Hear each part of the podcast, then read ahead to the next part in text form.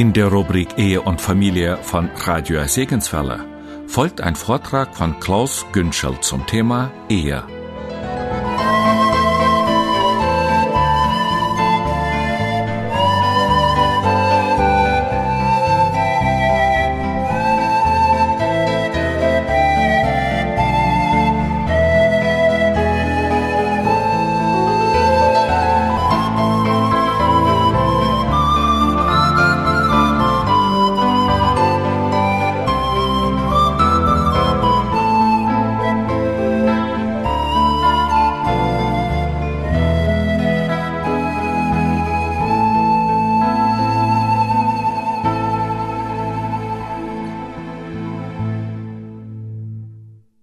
Wir wollen heute das Wort Gottes lesen und ich möchte gerne mit euch einen Abschnitt lesen aus 1. Mose 12. Und ich möchte gerne etwas sagen über zwei Ehen aus der Bibel, die wir natürlich jetzt in der kurzen Zeit nicht erschöpfend behandeln können, aber wir wollen schauen, was wir äh, lernen können von den beiden Paaren. Und wir lesen dazu einen Text aus 1. Mose 12, Vers 1. Und der Herr sprach zu Abraham, geht aus deinem Land und aus deiner Verwandtschaft und aus deines Vaters Haus in das Land, das ich dir zeigen werde, und ich will dich zu einer großen Nation machen und dich segnen, und ich will deinen Namen groß machen, und du sollst ein Segen sein. Und ich will segnen, die dich segnen, und wer dir flucht, den werde ich verfluchen. Und in dir sollen gesegnet werden alle Geschlechter der Erde. Und Abraham ging hin, wie der Herr zu ihm geredet hatte, und Lot ging mit ihm. Und Abraham war 75 Jahre alt, als er aus Haran zog. Und Abraham nahm Sarai, seine Frau, und Lot, seines Bruders Sohn, und alle ihre Habe, die sie erworben, und die Seelen, die sie in Haran gewonnen hatten. Und sie zogen aus, um in das Land Kanaan zu gehen. Und sie kamen in das Land Kanaan. Und Abraham durchzog das Land bis zu dem Ort Sichem, bis zur Terebinte Mores, und die Kanaaniter waren damals im Land. Und der Herr erschien dem Abraham und sprach, Deinen Nachkommen will ich dieses Land geben. Und er baute dort dem Herrn, der ihm erschienen war, einen Altar. Und er brach auf von dannen nach dem Gebirge ostwärts von Bethel und schlug sein Zelt auf, Bethel gegen Westen und Ai gegen Osten. Und er baute dort dem Herrn einen Altar und rief den Namen des Herrn an. Und Abraham zog fort, immer weiterziehend nach dem Süden. Es entstand aber eine Hungersnot im Land und Abraham zog nach Ägypten hinab, um sich dort aufzuhalten, denn die Hungersnot war schwer im Land. Und es geschah, als er nahe daran war, nach Ägypten zu kommen, da sprach er zu Sarai, seiner Frau, siehe doch, ich weiß, dass du eine Frau schön von Ansehen bist. Und es wird geschehen, wenn die Ägypter dich sehen, so werden sie sagen, sie ist seine Frau. Und sie werden mich erschlagen und dich leben lassen. Sage doch, du seist meine Schwester, damit es mir wohlgehe, um deinetwillen, und meine Seele am Leben bleibe, deinethalben. Wahrscheinlich gibt es kaum ein Thema, was so spannend ist wie die Ehe. Und wir haben uns daran gewöhnt, dass es die Ehe gibt und dass wir, wenn wir heiraten, dann leben wir zusammen, ein Mann mit einer Frau oder eine Frau mit einem Mann. So war das jedenfalls früher. Aber wenn man sich überlegt, was das wirklich bedeutet, und eigentlich ist das ein Experiment, was nicht gelingen kann. Wie können zwei Menschen, die so unterschiedlich sind wie ein Mann und eine Frau, dauerhaft auf so engem Raum zusammenleben. Und zwar ist das ja nicht ein Experiment, was wir anderthalb Jahre machen, sondern bis dass der Tod uns scheidet. Es kann eigentlich nicht funktionieren. Wenn es nicht von Gott wäre, diese Idee, dass das funktionieren könnte, könnten wir den Mut verlieren. Und ich habe gestern schon gesagt, dass der Manoah in Richter 13 von Gott eine Bedienungsanleitung gerne haben wollte, als er erfahren hat, dass er ein Kind bekommen würde. Und so ähnlich ist es mit der Ehe.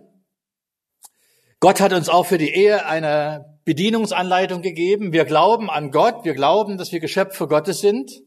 Und wir glauben daran, dass der Schöpfer einen Plan hat, wenn er sich so eine Sache ausdenkt, dass er sagt, ich werde zwei sehr unterschiedliche Personen zusammenbringen. Das ist ja fast wie zwei kritische Massen bei einer Atombombe. Nur wir wollen nicht, dass es zu einer Explosion kommt, sondern dass die Sache gut ausgeht. Wie kann das jetzt gelingen? Und es gibt einen Vers in 1. Mose 2, Vers 24, der definiert die Ehe. Und das Geniale an Gott ist, dass er für komplizierte Dinge keine langen Bedienungsanleitungen braucht. Also ich kann mich erinnern, als mein Sohn zwölf wurde und ich bin vor Weihnachten wieder durch den Lego-Laden gelaufen, dann habe ich ihm ein Auto gekauft. Und das war so ein Roadster, den man zusammenbauen musste. Und ich glaube, er bestand aus über 2000 Teilen.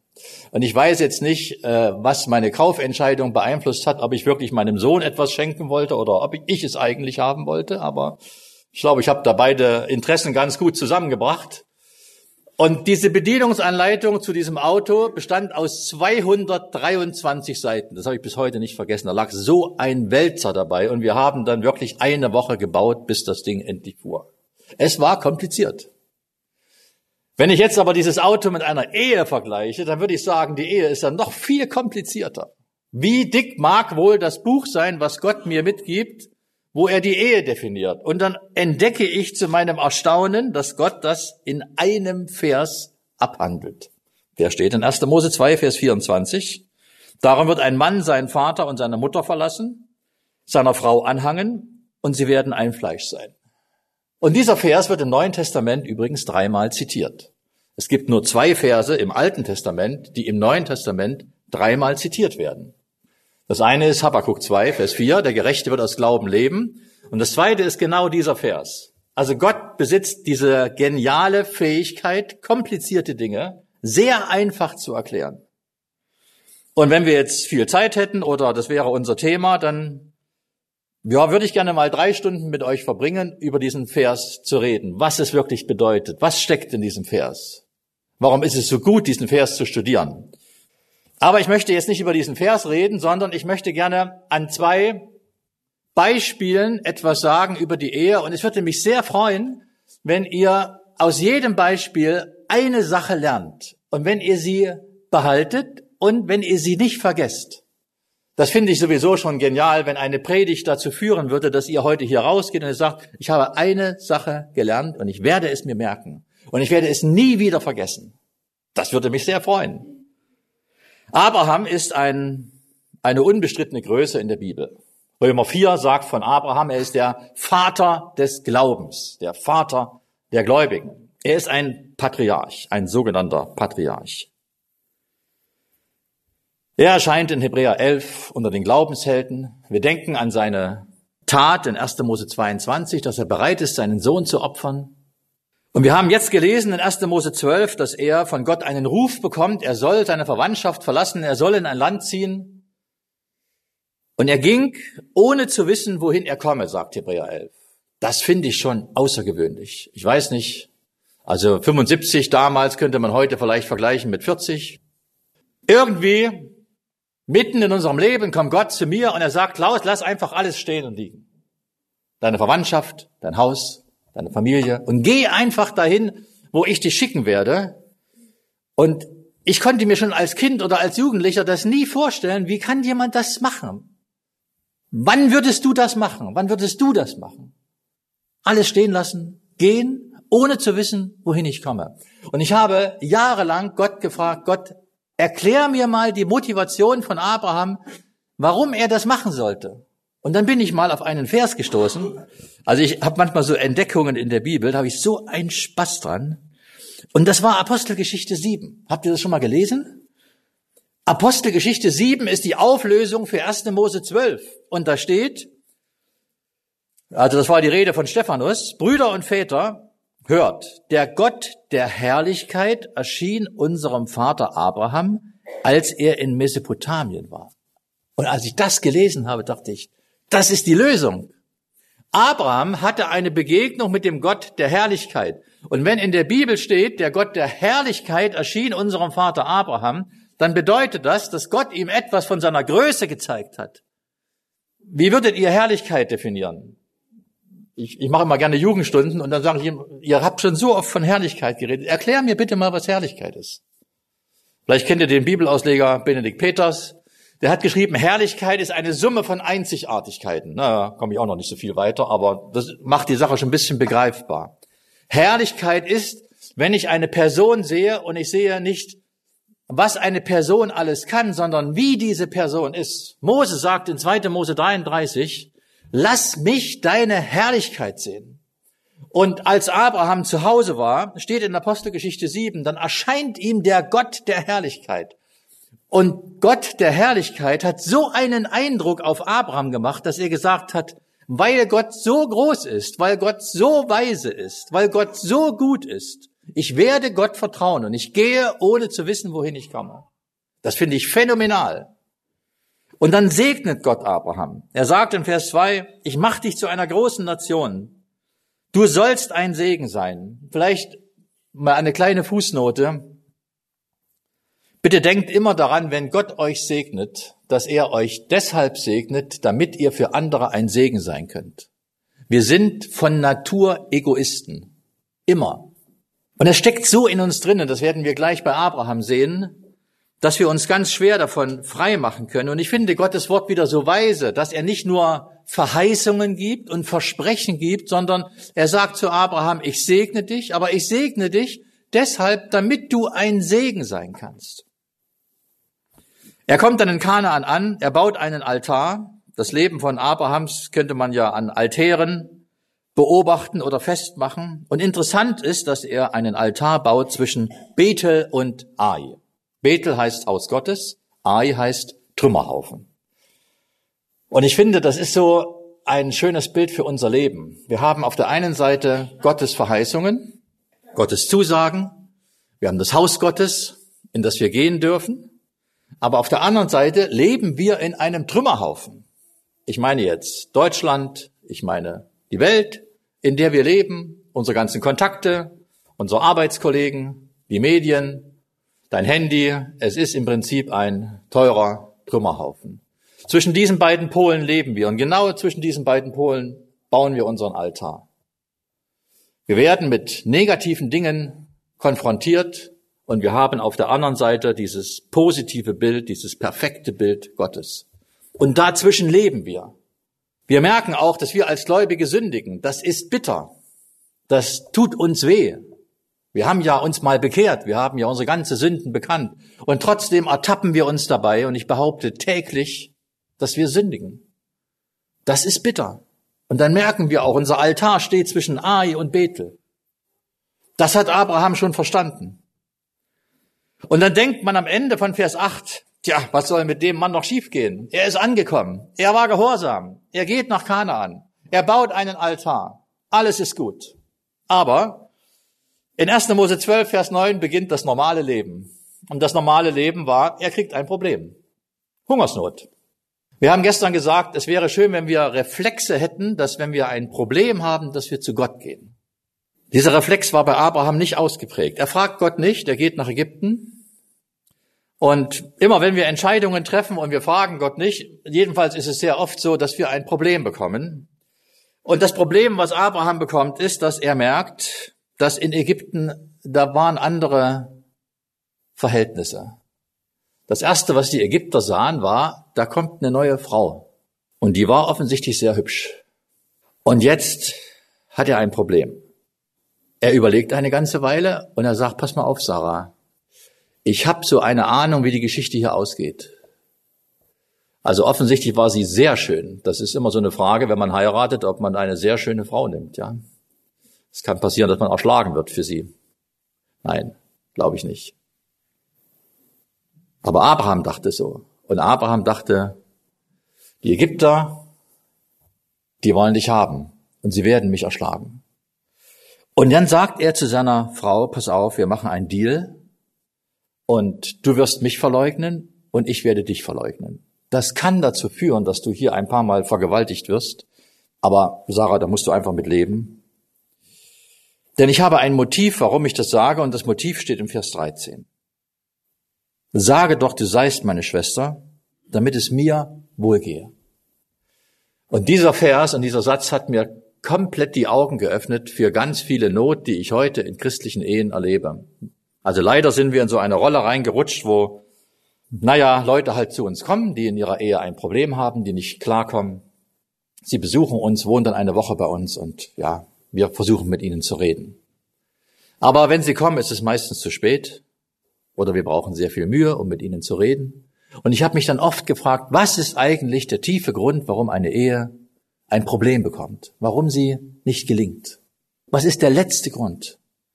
Und hier steht etwas, was mich total nachdenklich gemacht hat. Und ich bin so froh, dass die Bibel das aufschreibt, dass die Bibel so ehrlich ist. Wir brauchen gute Ehebücher. Wir brauchen gute Bücher für Kindererziehung.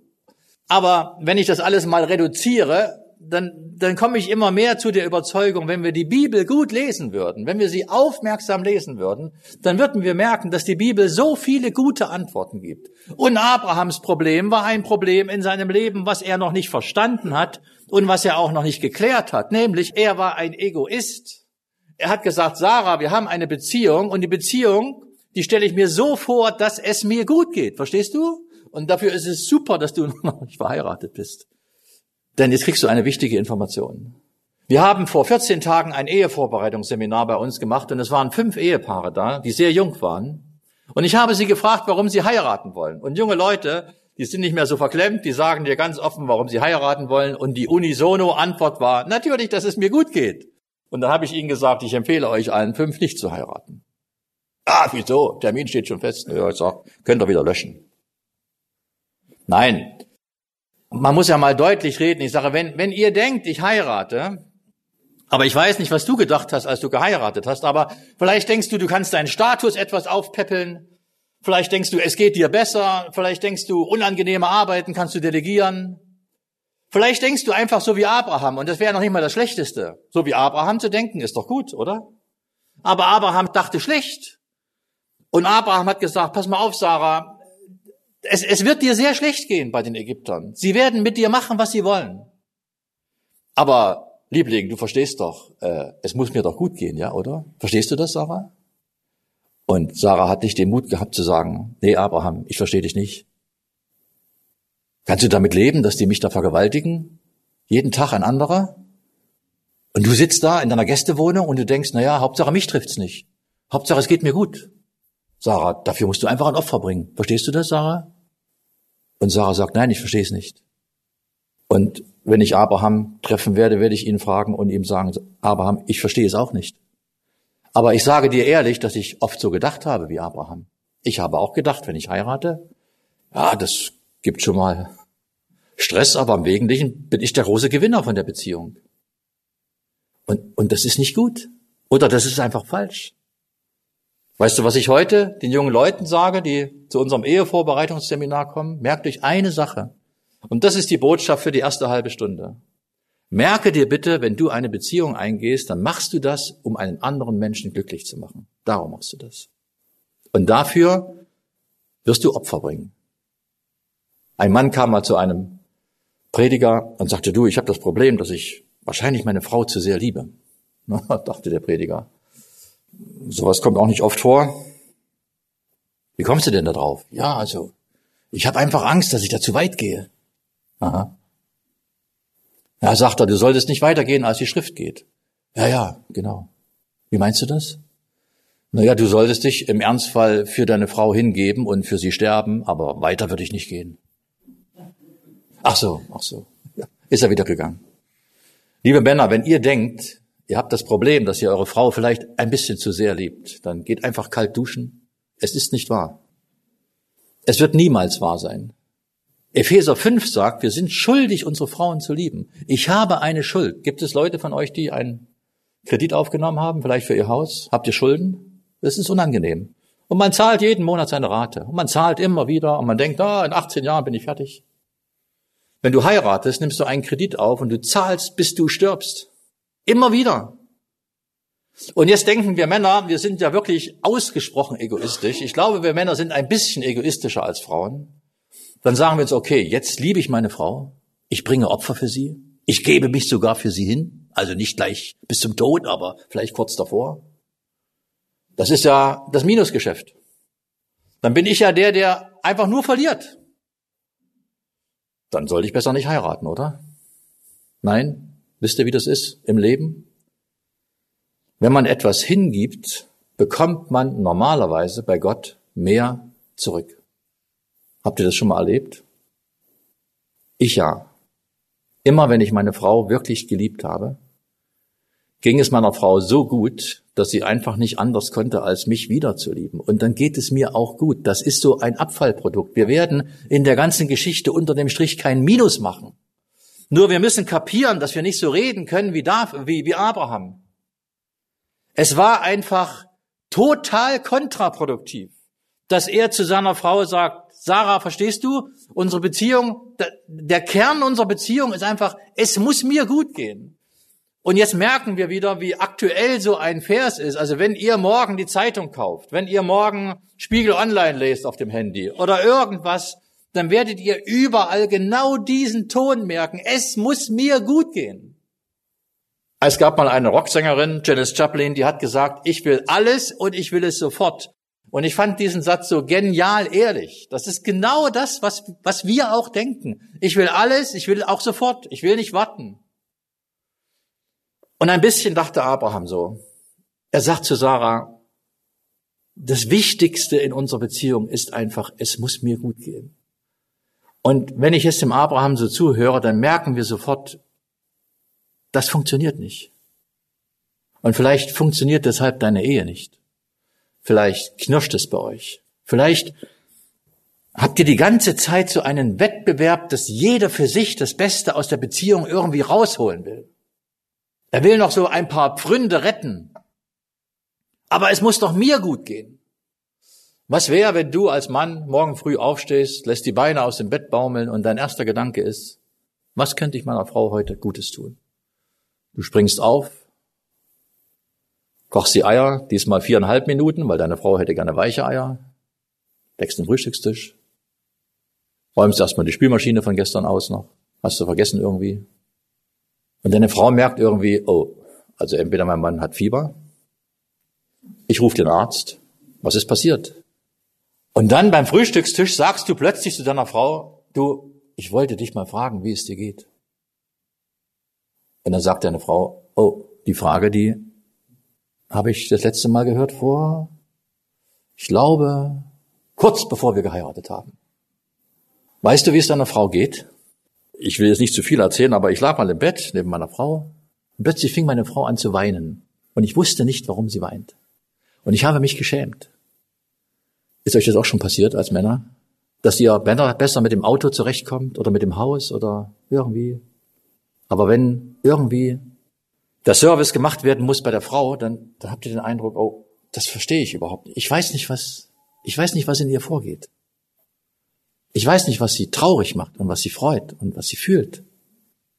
Hat der Abraham das gewusst? Hatte der Abraham überhaupt eine Idee, was er seiner Frau antut, als er zu ihr sagt, pass auf, wir sind jetzt hier in Ägypten und du tust einfach so, als wärst du frei. Nimm einfach alle Angebote an. Und das, was mich wirklich sehr nachdenklich macht, ist ein Vers aus 1. Mose 20, Vers 13. Da sagt Abraham zu Sarah, es geschah, als Gott mich wandern ließ aus meines Vaters Haus, da sprach ich zu ihr, dies sei deine Güte, die du mir erweisen mögest, an jedem Ort, wohin wir kommen werden, sage von mir, er ist mein Bruder. Ich, ich verstehe es nicht.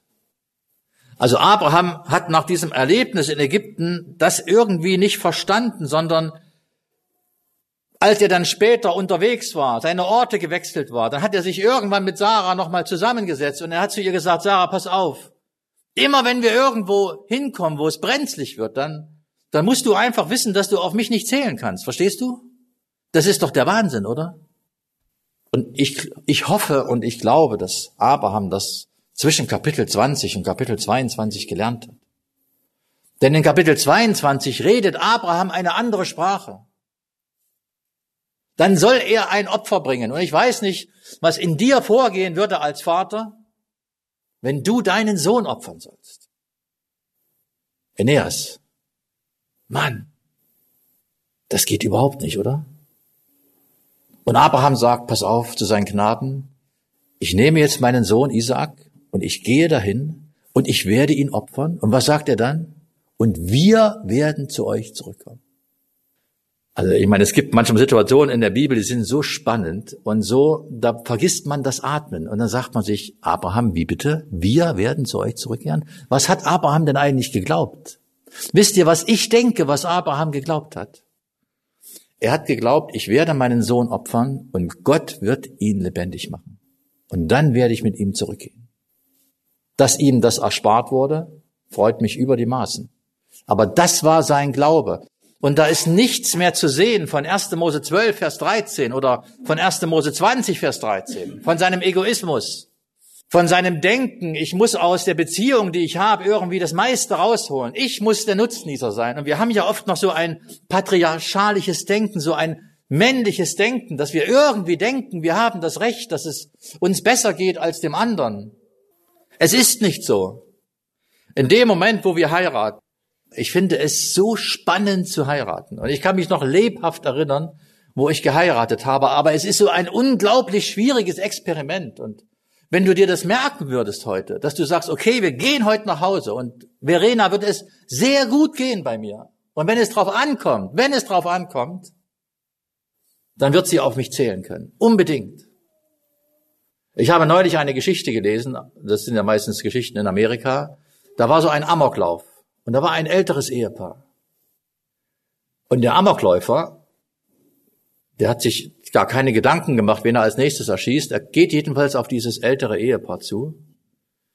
Und der Mann hat jetzt eine Sekunde Zeit, sich entweder vor seine Frau zu schmeißen oder hinter seine Frau. Und das Experiment würde ich am liebsten mit einigen machen. Wo würdest du dich hinschmeißen?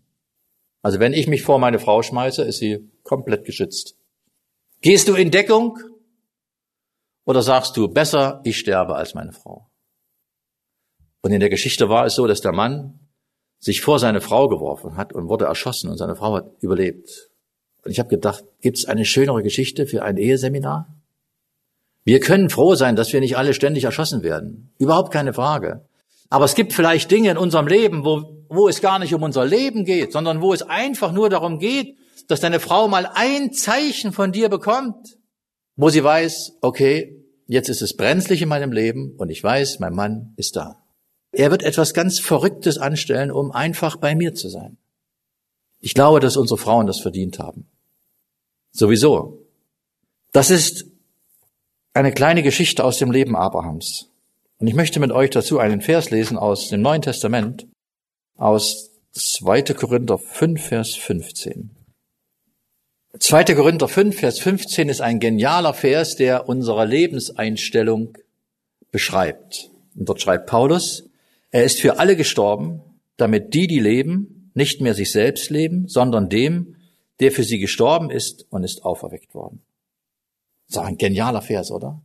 Verena hat gerade erzählt, wie sie sich bekehrt hat. Was ist eigentlich passiert, als du sieben warst? Und ich glaube, dass du es wirklich nicht verstanden hast. Aber ich glaube, dass Gott deine Entscheidung akzeptiert hat. Aber das Geniale ist, dass wir ja als Kinder gläubiger Eltern so äh, stotterweise uns bekehren, ja, bis wir am Ende vielleicht wirklich gerafft haben, was passiert ist damals. Aber etwas Einschneidendes bei unserer Bekehrung ist Folgendes, dass Gott sagt, wenn du dich bekehrst, dann verstehst du, dass du nicht mehr für dich selbst lebst, sondern für den, der für dich gestorben ist. Das heißt, die ganze Zielrichtung deines Lebens hat sich komplett geändert. Du kannst hier auf die Straße gehen, du kannst Leute fragen, wofür sie eigentlich leben. Und sie sagen, ich lebe dafür, dass es mir gut geht, oder? Natürlich. Das ist normal. Und Gott sagt, es ist nicht normal. Ein Christ, also jemand, der sich bekehrt, der ändert seine Marschrichtung komplett und er sagt, nein, es geht mir überhaupt nicht mehr darum, dass es mir gut geht, dass ich das größte Schnitzel bekomme, dass ich immer der Erste bin, der an den Tisch darf, sondern es geht jetzt darum, dass ich anfange, für einen anderen zu leben. Und wenn du anfängst, für Christus zu leben, und ich meine jetzt wirklich, dann wird es dir auch ganz leicht fallen, für deinen Nächsten zu leben. Und der Nächste ist entweder deine Ehefrau oder dein Ehemann, sofern du denn verheiratet bist. Das heißt, ihr geht heute mit dem wilden Entschluss nach Hause, dass ihr sagt, es wird ab sofort meinem Ehepartner richtig gut gehen. Ich werde mich dafür interessieren, wie es ihm geht, wie er eigentlich tickt, was er für Wünsche hat. Und du brauchst keine Angst haben, dass du zu kurz kommst, dass du vielleicht zu viel opferst, wenn wir mal Zeit haben als Ehepaar, dann nehmen wir manchmal eine Auszeit und wir fahren zwei Tage an die Ostsee. Das ist bei uns nur zwei Stunden. Und dann gehen wir einfach am Meer spazieren. Wenn man so zwei Tage am Meer spazieren geht, dann kann man im, im Hirn so ein bisschen aufräumen und dann kann man mal über Dinge reden, über die man zu Hause nicht so redet. Und das empfinden wir als sehr wohltuend. Also ich mache das jedenfalls sehr gerne. Und neulich sagte ich mal irgendwann zu meiner Frau, du, wir, wir nehmen wieder mal eine Auszeit vollmundig meinte ich dann noch zu ihr, wir, wir machen einfach mal was, was dir richtig Freude macht. Wir fahren wieder mal an die Ostsee. Da sagte meine Frau etwas spitz zu mir, würdest du mich auch mal wirklich fragen, was mir Freude macht? Naja, ich habe gedacht, du bist so anständig, dass dir das Freude macht, was mir auch Freude macht. Also das habe ich natürlich nicht gesagt, aber das habe ich gedacht. Also wir, wir haben ja auch manchmal Wahrnehmungsstörungen. Wir, wir, wir, denken, wir denken um die Ecke, wir denken krank. Und Paulus sagt an die Korinther, denkt bitte daran, wenn ihr euch bekehrt, dann hört ihr auf, für euch selbst zu leben, sondern ihr seid auf einen anderen ausgerichtet. Und ich glaube, dass ihr alle von Menschen profitiert habt, die genau das gelebt haben. Meine Eltern waren Leute, die wirklich für ihre Kinder gelebt haben. Meine Frau ist eine Persönlichkeit, die für ihre Kinder 20 Jahre lang ihr Leben einfach gelebt hat. Sie hat sich in den 20 Jahren keine Wünsche erfüllt. Sie hat einfach nur ihre Arbeit gemacht. Sie hat einfach nur geopfert. Und ich glaube manchmal, dass Frauen das ein bisschen leichter fällt, für andere zu leben als uns Männer. Und deswegen wird auch die Geschichte von Abraham erzählt und nicht von Sarah. Sarah hatte wieder andere Deformationen in ihrem Seelenleben. Aber Abrahams Problem war, dass der Egoismus fast unausrottbar in seinem Herzen verankert war. Und Egoismus wird unsere Beziehungen zerstören. Grundhaft zerstören. Und die gute Botschaft ist, wenn du das verstanden hast heute, dann kannst du heute anfangen, anders zu leben. Gib erstmal dein Leben wirklich dem Herrn. Was das auch immer bedeuten mag in deinem konkreten Leben. Und dann kannst du anfangen, mal deine ganze Schuld deiner Frau zu bekennen und zu sagen, du, ich bin manchmal so bekloppt, unfähig dich zu lieben, ich weiß so wenig über dich, ich habe mir nie wirklich Mühe gegeben, für dich zu leben, ich habe das nie verstanden und heute habe ich es verstanden und ich werde es tun. Ich werde meinen Terminer einfach mal neu sortieren nach Wichtigkeiten. Ich habe Zeit für dich. Ich werde Opfer bringen für dich. Ich werde nicht zulassen, dass du gezwungen wirst, von anderen vergewaltigt zu werden. Es gibt eine Untersuchung im Berliner Raum, wo es sehr viele homosexuelle Beziehungen gibt, warum Frauen lesbische Beziehungen eingehen. Und der tiefe Grund dafür ist nicht, dass sie sich zu Frauen hingezogen fühlen, sondern weil sie einfach so restlos enttäuscht von Männern sind. Und sie sagen nach dem dritten Mann, ich habe einfach die Nase voll, ich versuche jetzt mit einer Frau. Das ist einfach mal die Welt, in der wir leben. Ist das nicht peinlich für uns Männer? Oberpeinlich?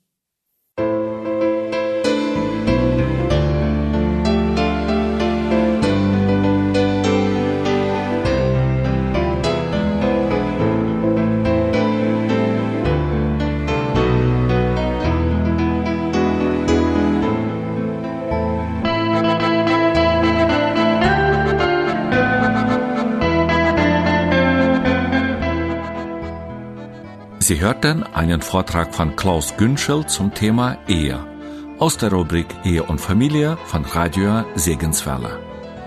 Diesen Vortrag hat Klaus Günschel im Jahr 2020 in der Mennonitengemeinde in Minden gehalten.